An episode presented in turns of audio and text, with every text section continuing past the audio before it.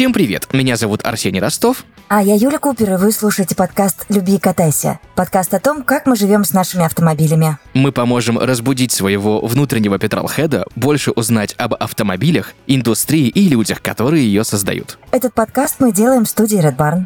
Спонсор сезона – Техинком Авто, официальный дилер 14 автомобильных марок, 10 автосалонов в Москве и области.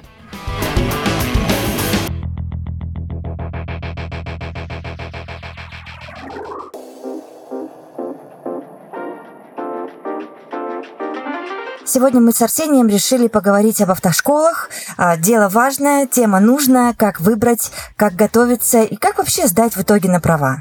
Слушай, на самом деле, давно я хотел, Юль, с тобой это обсудить, потому что, ну, в моем случае мне с автошколой 13 лет назад очень сильно повезло, в частности, наверное, с инструктором мне очень сильно повезло, потому что у меня огромное количество знакомых окружения, мы примерно в одно время учились, да, и я, когда спрашивал у коллег уже водителей, кто чуть раньше меня заканчивал школу, про какие-то вот моменты, вопросики, э, которые мне дядя Саша объяснял, на самом деле его звали Сисак Абдурахмедович, но он просил называть его дядя Саша вообще просто ду- душевнейший человек. Так. И, э, собственно, многие мне говорили, а нам такого не рассказывали, а мне такого не учи, а вот мы об этом не знаем. И я, я, слушай, я честно, у меня волосы шевелились, когда, ну, я смотрел, как люди, будучи там начинающими водителями, только получив права, начинают крутить руль просто перебором. Я такой, ну почему, ну как, ну за что? Я их очень понимаю, Арс, потому что я точно так же училась, и мне, в отличие от тебя, с инструктором по вождению вообще не повезло. Ну вот автошкола вроде бы приятная и классная, и теория у нас нас была очень потрясающая. Там был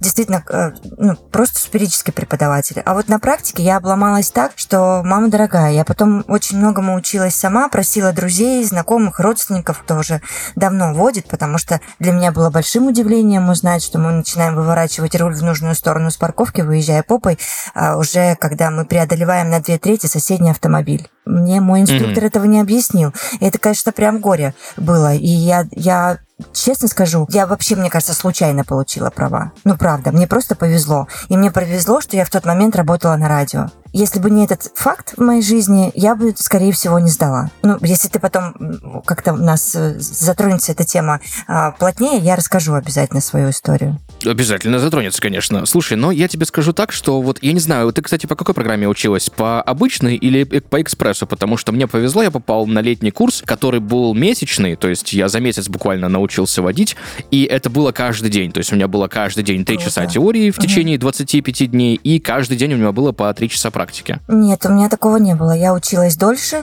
и больше того, напомните мне, Сколько нужно выкатать часов в автошколе? 20, по-моему, 4 часа, если не ошибаюсь. Ну, Но вот я мы... думаю, если мы ошибаемся, нас сегодня есть кому поправить. Да, да, да. Я снова рада э, очередному эпизоду классного подкаста с, с гостем, но чуть-чуть попозже об этом.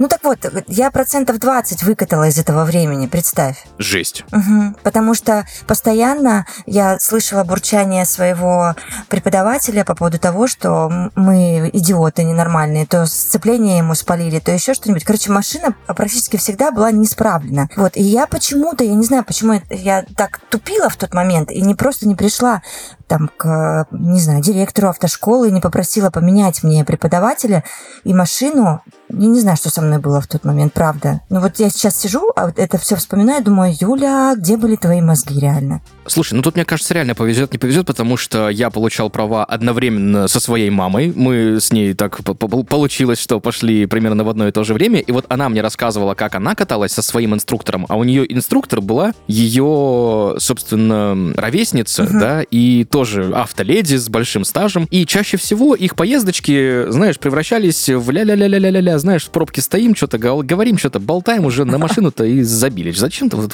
за жизнью, ты понимаешь, это, конечно, классно.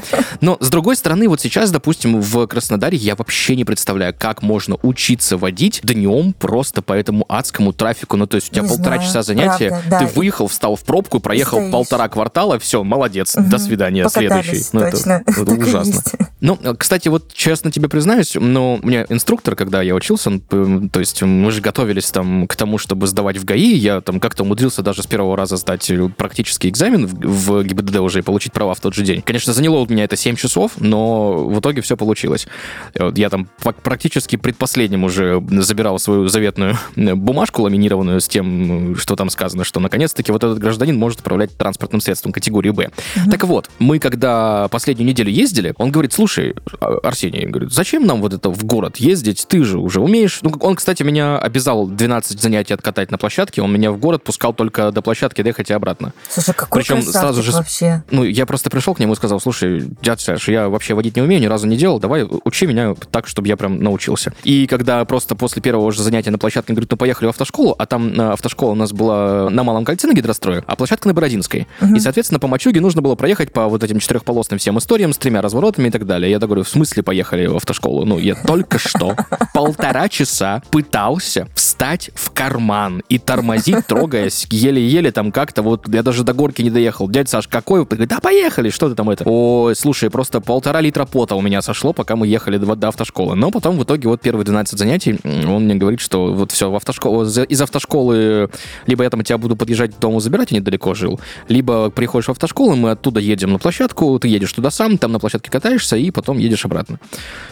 Я такой, ну ладно, хорошо. Как окей. он тебя сразу, да, в предлагаемые обстоятельства погрузил? Так, знаешь, что самое ужасное? Я учился, вот у нас практика уже была в августе, то есть я там в конце июля пришел, и в конце августа, 31 августа, собственно, право получил.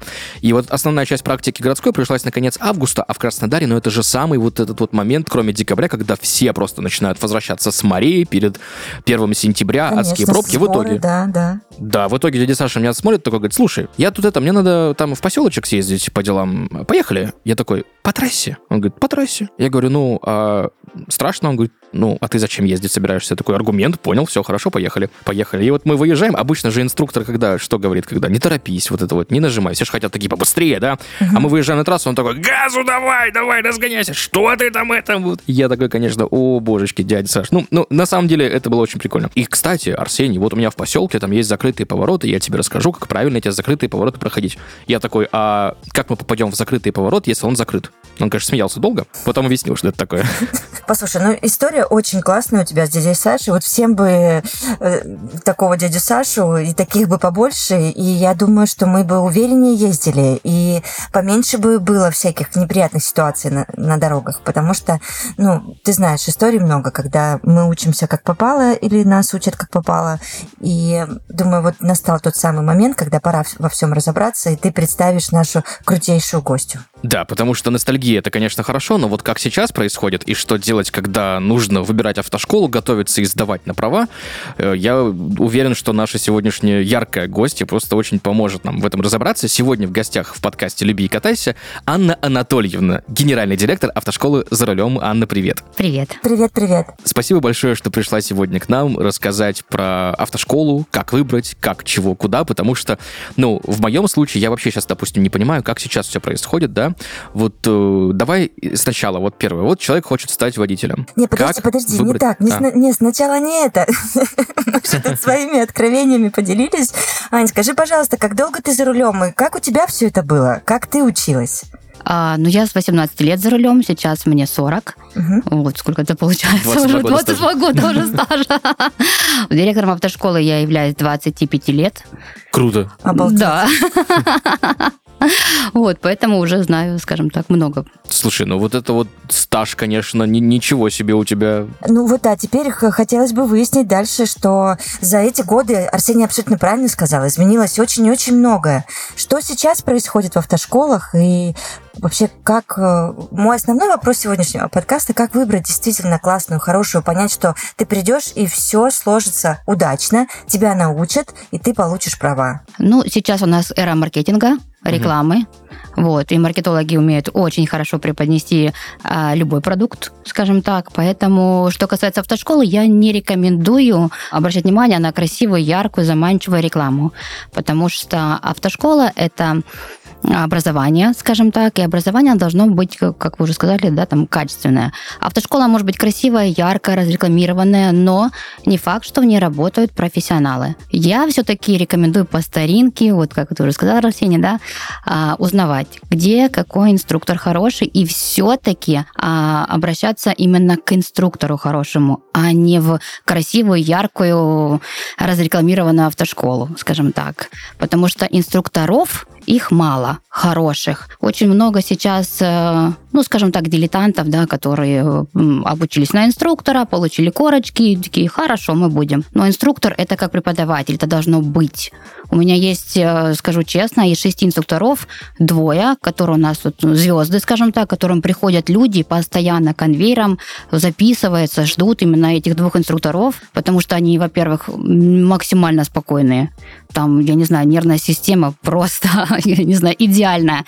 То есть они уравновешенные, они все объясняют, все четко, все, ну, дар. Вот есть, знаете, вот одаренные преподаватели, да, там, допустим, там русского языка, литературы, там английского, также и с преподаванием в автошколе. Есть люди, которые вот реально, они для этой профессии. Вот они у меня работают с самого моего начала. Рекламу я им не даю, потому что, не дай бог, и так они у меня без выходных, без проходных работают.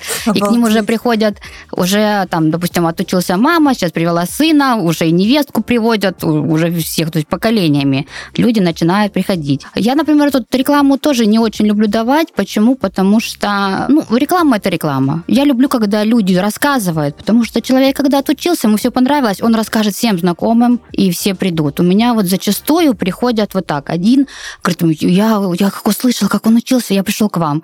Мне так приятнее, чем я увидел рекламу, я увидел скидку. Это не то. Все-таки мы живем в Краснодаре, Краснодар маленький город. Для меня очень важна репутация, потому что я здесь езжу, я вижу всех наших учеников на дороге, я их встречаю, я встречаю их в магазинах, в кинотеатрах. А если я буду учить плохо, мне будет потом стыдно перед ними. Все-таки мне больше надо, чтобы человек от меня ушел 100% доволен. Опять же, чтобы он потом же в меня и не въехал на дороге. Это тоже, я как бы, знаете, извините. А потом еще один нюанс, который, скорее всего, никто не знает, но автошкола отвечает за каждого ученика в течение трех лет после того, как ученик получил права.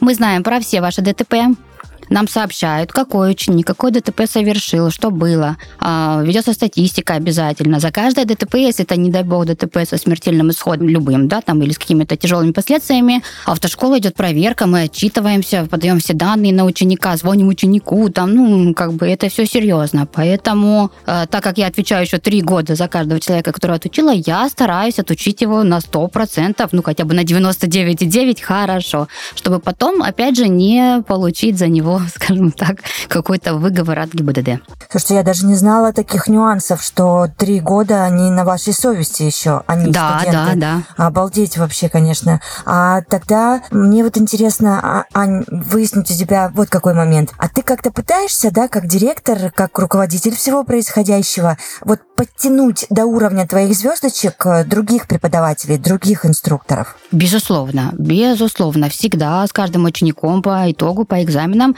я разговариваю. Всегда кто, что, кем недовольны, что произошло, что как. Угу. Бывают ситуации, когда у инструкторов происходят там дома какие-то ситуации, да, какие-то семейные. В эти моменты я стараюсь их убрать с обучения, потому что а, все равно внутреннее состояние какое-то, если вдруг у кого-то там что-то, какое-то горе происходит в семье, инструктор тут же уходит в отпуск. Я его не допускаю до учеников, потому что инструктор все равно должен всегда быть на позитиве, он должен быть всегда радостным, добрым. Эти моменты я отслеживаю. Да, конечно же, инструктора другие, там, кто не дотягивает, скажем так, они все равно пытаются, потому что людей много. Конечно, хочется им тоже так же. Ну, чем больше людей, тем, естественно, больше заработок. Угу. Тут что ж скрывать, да, понятное Логично, дело. Да. Вот, поэтому, да, все тянутся, естественно. Но э, репутация, кстати, инструкторов, она очень сильно у нас, скажем так, в городе расширена. Все знают, какой инструктор, как катает. Если инструктор, вот как вы говорите, там ругался, что-то еще, поверьте, среди людей это распространяется очень быстро. Инструктора это знают.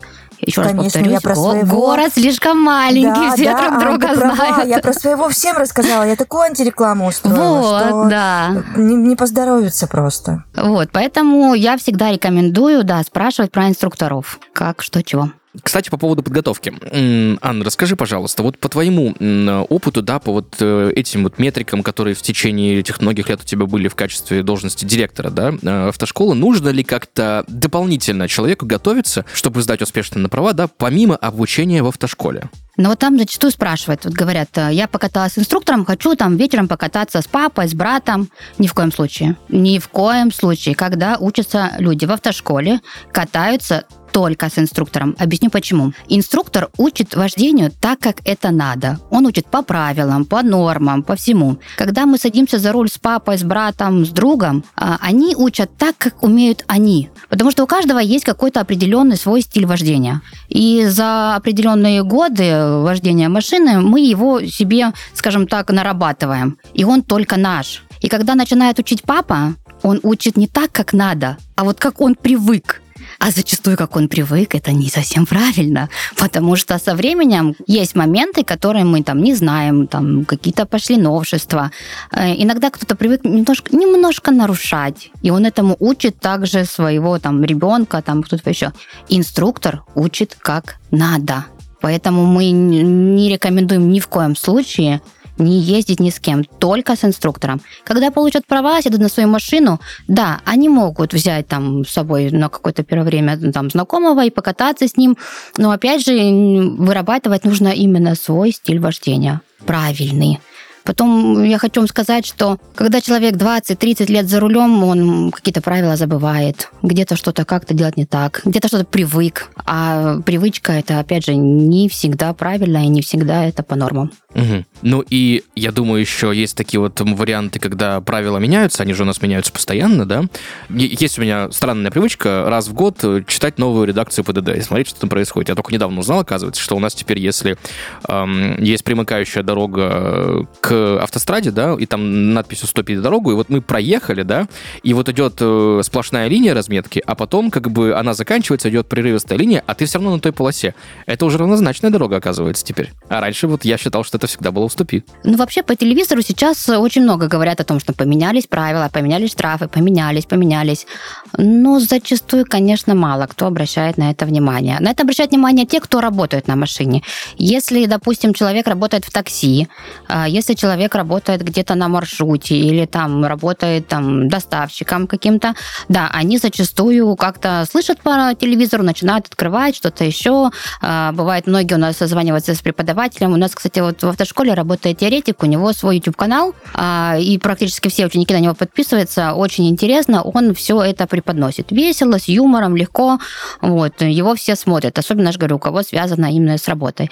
Те, кто просто катаются ученики, конечно, они не следят за этим. Ну, или следят, когда уже нарушили, инспектор их уже поймал, и тогда уже начинают листать правила дорожного движения зачастую. Сколько тонкостей и нюансов, да?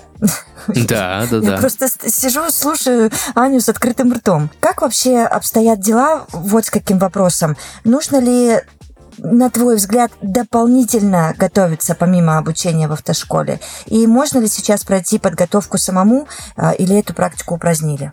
Самому сейчас невозможно. Если раньше были, да, курсы самоподготовки, сейчас их убрали полностью.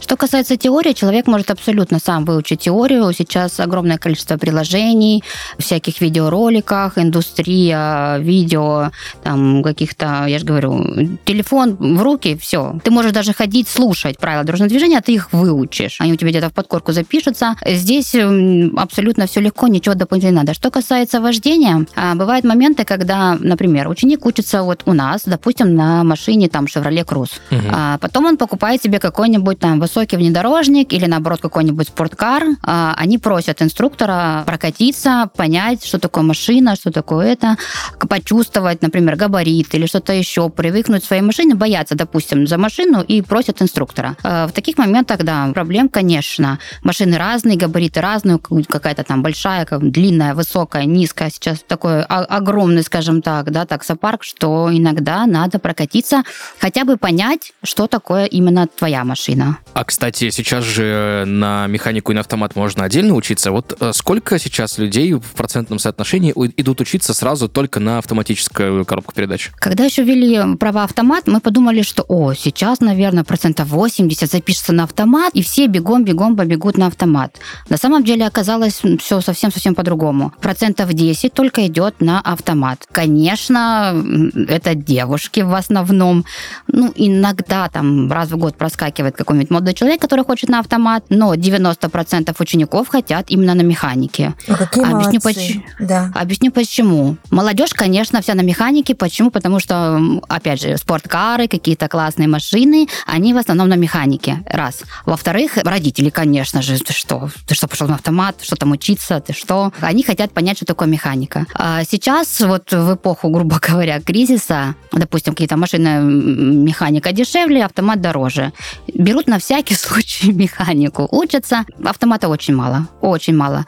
И, кстати, вот статистика в ГИБДД тоже нас очень сильно поражает, что на механике сдают намного лучше. Если ученик садится на автомат, каждый второй не сдает. Не знаю почему. В чем проблема? Там на механике намного сложнее, но на механике сдача намного-намного выше. Так интересно, знаете, а, я вот просто вспоминаю, когда я ну, училась, сдавала на права, естественно, тогда еще не было автоматов, и мы учились на механике, сдавали на механике, и мне всегда говорили, Юляш, ну это же классно вообще, ну представь, ты вот э, будешь уметь и на механике, что там учиться на том автомате, понятное дело, сядешь и поедешь, вот, но механика тебе всегда пригодится, вот в любой момент ты сможешь сесть в машину, в любую, там, мало ли что случится, и вот ты сядешь и поедешь. Спросите за эти годы, сколько моментов возникло, где я села на механику и поехала.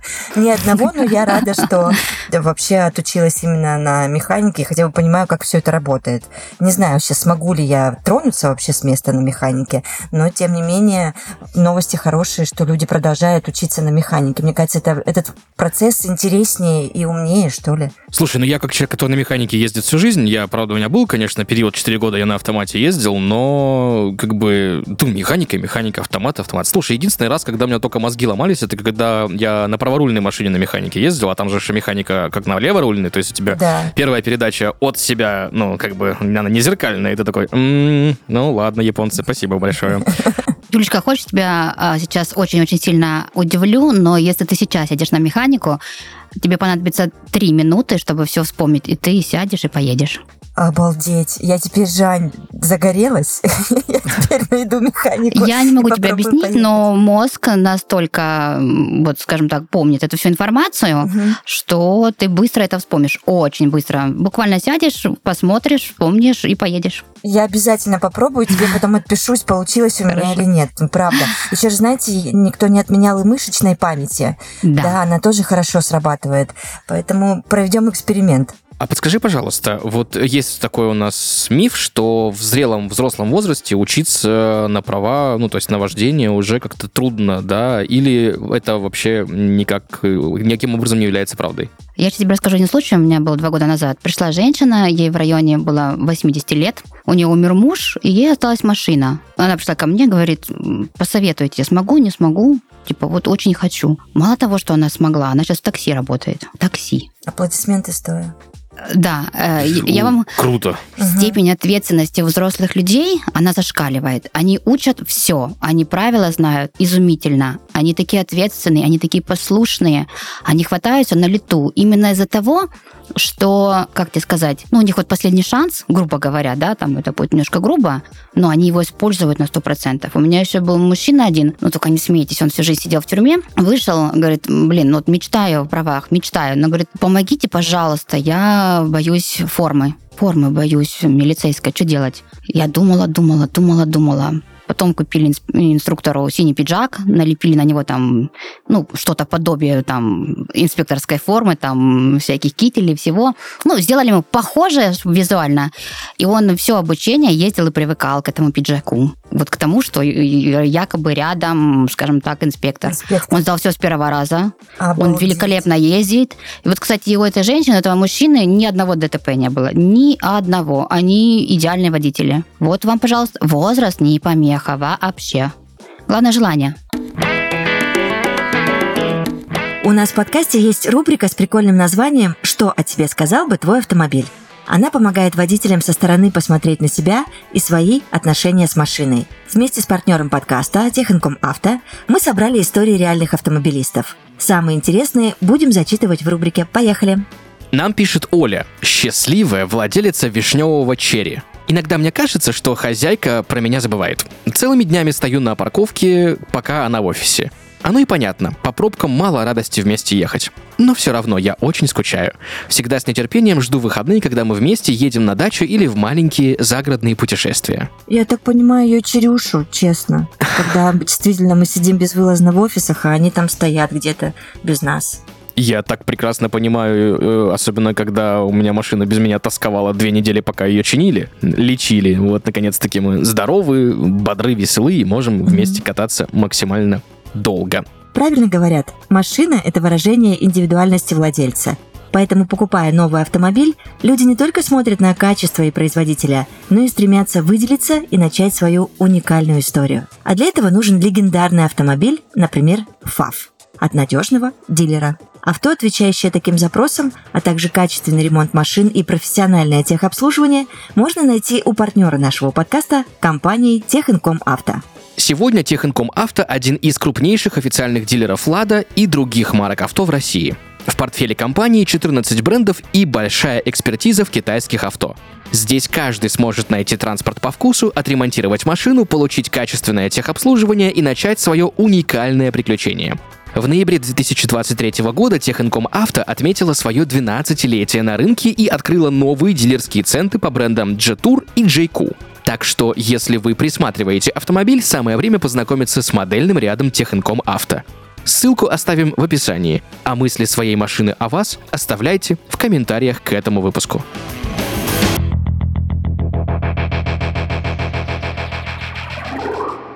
Знаешь, наверное, такой кликбейтный вопрос будет сейчас.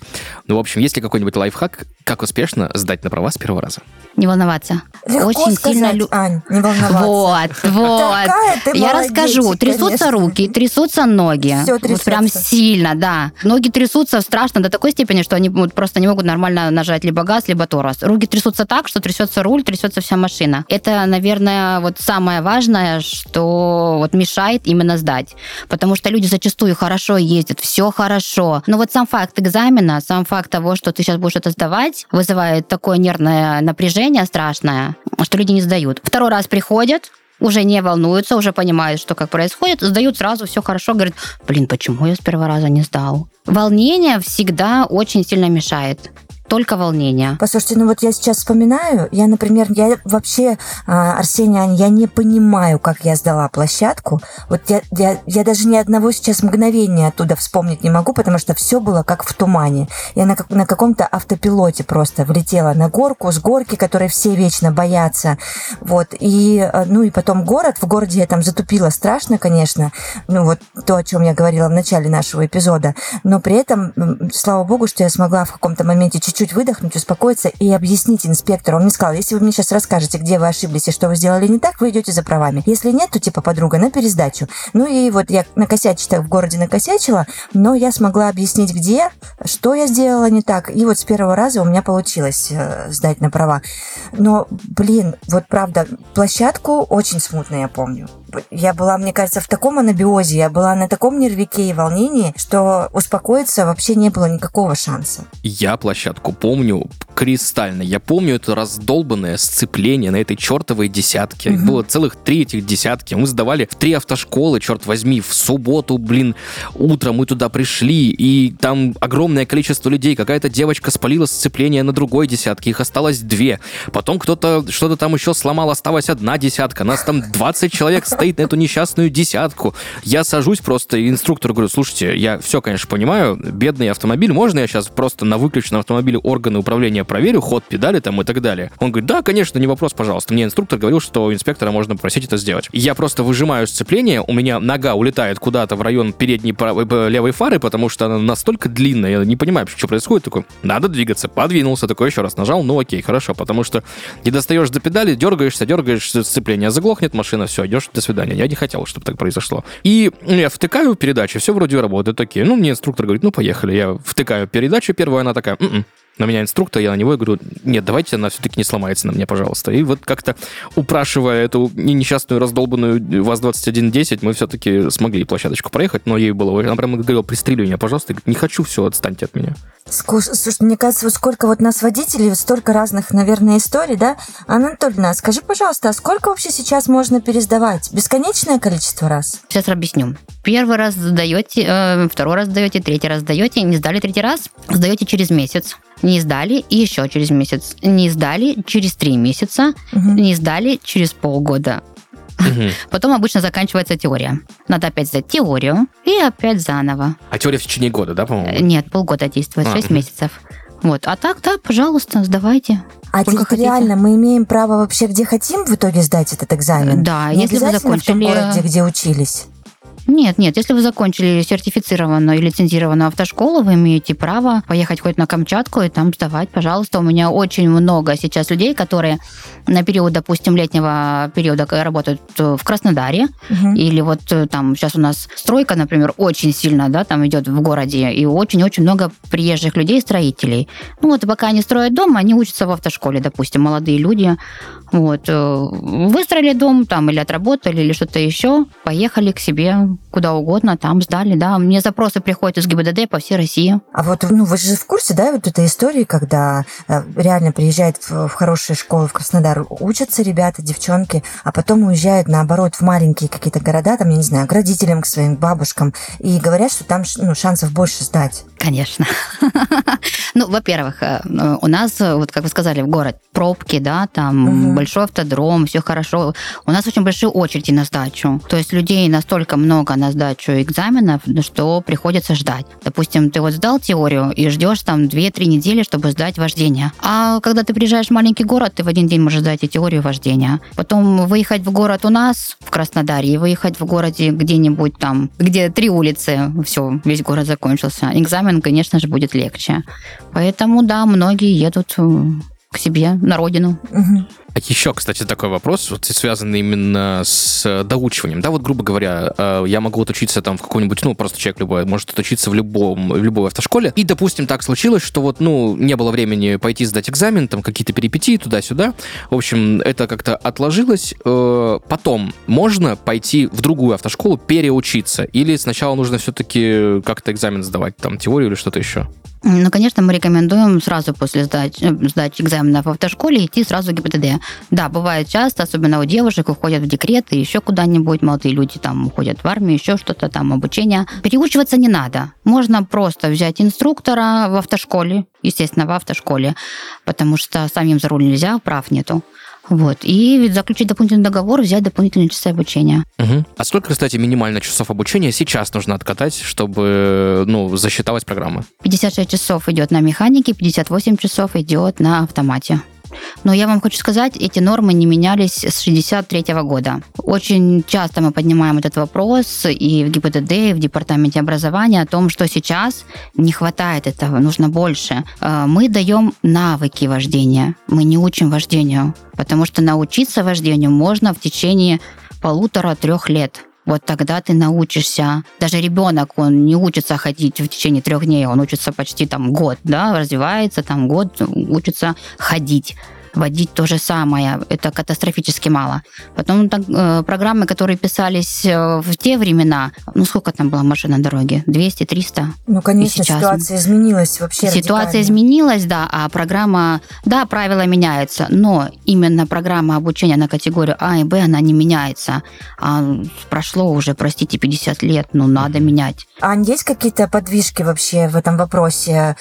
Просто кивают и откладывают или действительно, может быть, уже в в скором времени будут какие-то решения? Ну, пока кивают, откладывают. Вот, например, у нас есть на теории строение автомобиля ГАЗ, Волга, там как его отремонтировать, как все остальное. Зачем этот пласт нам нужен? Скажите, ну зачем? Кто сейчас э, вот, ремонтирует, да, там, или устройство Волги? Давайте найдем вообще того, кто этим автомобилем владеет.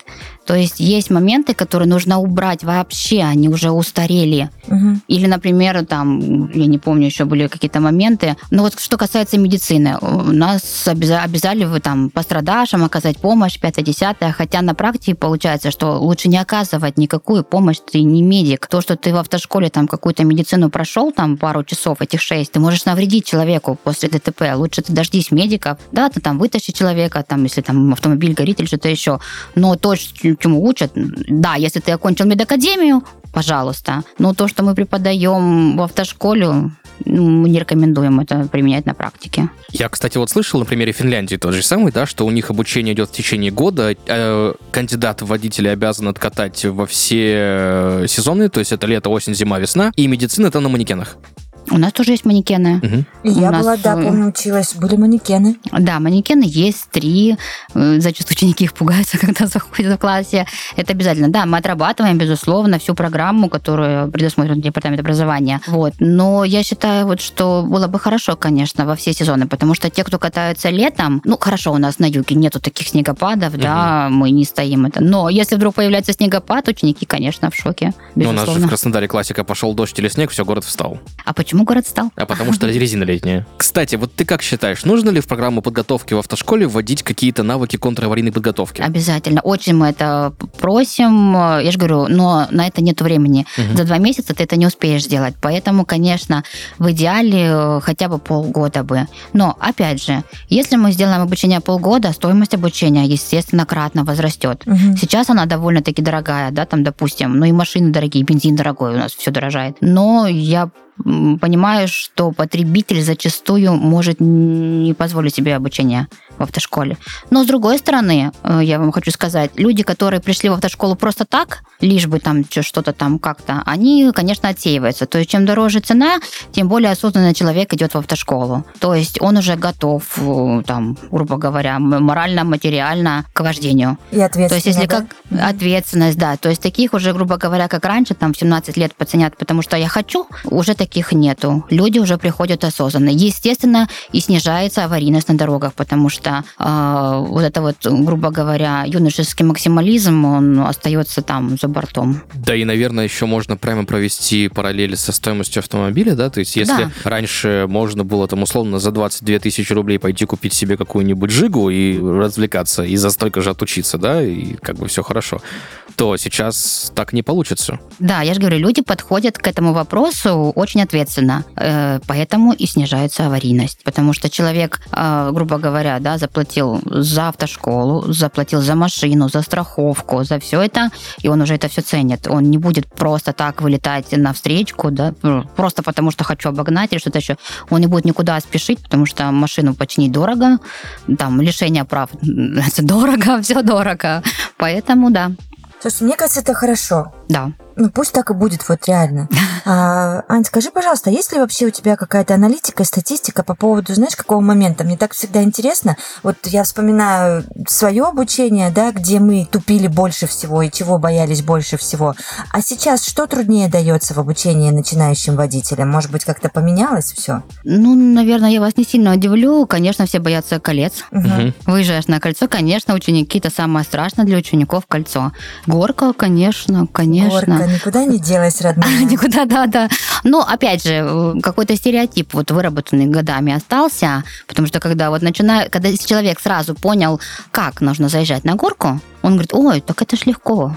И опять же, если он выучил правила, и он просто понимает, как нужно выехать на кольцо, какие знаки посмотреть, он, ой, так тут все понятно по знакам. Да, все понятно. Это не так страшно. Зачастую стереотипы создают те, кто не учит теорию вот честно скажу, те, у которых что-то не получилось, что-то где-то как-то, вот они начинают рассказывать какие-то байки э, про то, как это все страшно, как это все непонятно. Нет, когда ты элементарно просто понимаешь, все, все легко оказывается. Они потом говорят, а, да ну, да, я помню, мне мой инструктор говорил на мой вопрос, э, я говорю, дядя Саш, когда кольцо главное? Он говорит, ну, типа, оно всегда главное. Я такой, ага, кроме случаев, когда не главное.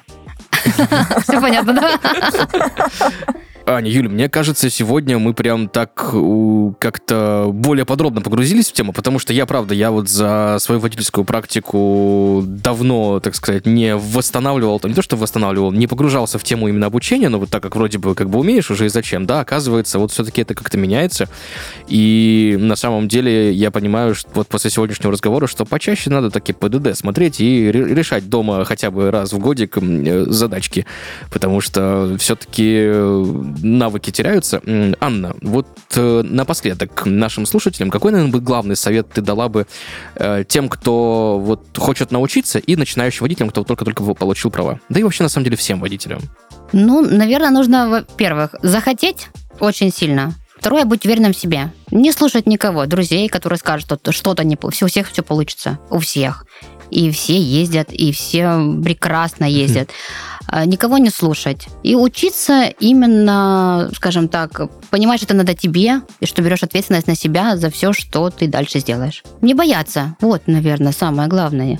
Не бояться. Вы же знаете, да, что когда вы садитесь за руль, в мозгу образуются новые нейронные связи. Да, То есть, конечно. Угу. Вот, давайте развивать мозг. Супер. Спасибо большое за совет развивать мозг. Это, это вообще великолепно. Друзья, сегодня в гостях у нас была Анна Анатольевна, генеральный директор автошколы за рулем. Анна, еще раз спасибо большое за то, что пришла сегодня к нам в подкаст и рассказала нам с Юлей и нашим слушателям, э, как сейчас э, вообще происходят э, дела в автошколах, как выбрать, подготовиться и сдать экзамен на получение водительского удостоверения. Благодарим очень, это было увлекательно и интересно. Спасибо. Ну и, как всегда по традиции, друзья, чтобы хорошо ездить и классно чувствовать себя за рулем, получая водительские, водительские права, да, ведь наше название подкаста так и говорит. Любишь кататься? Друг мой, люби и катайся. Пока-пока.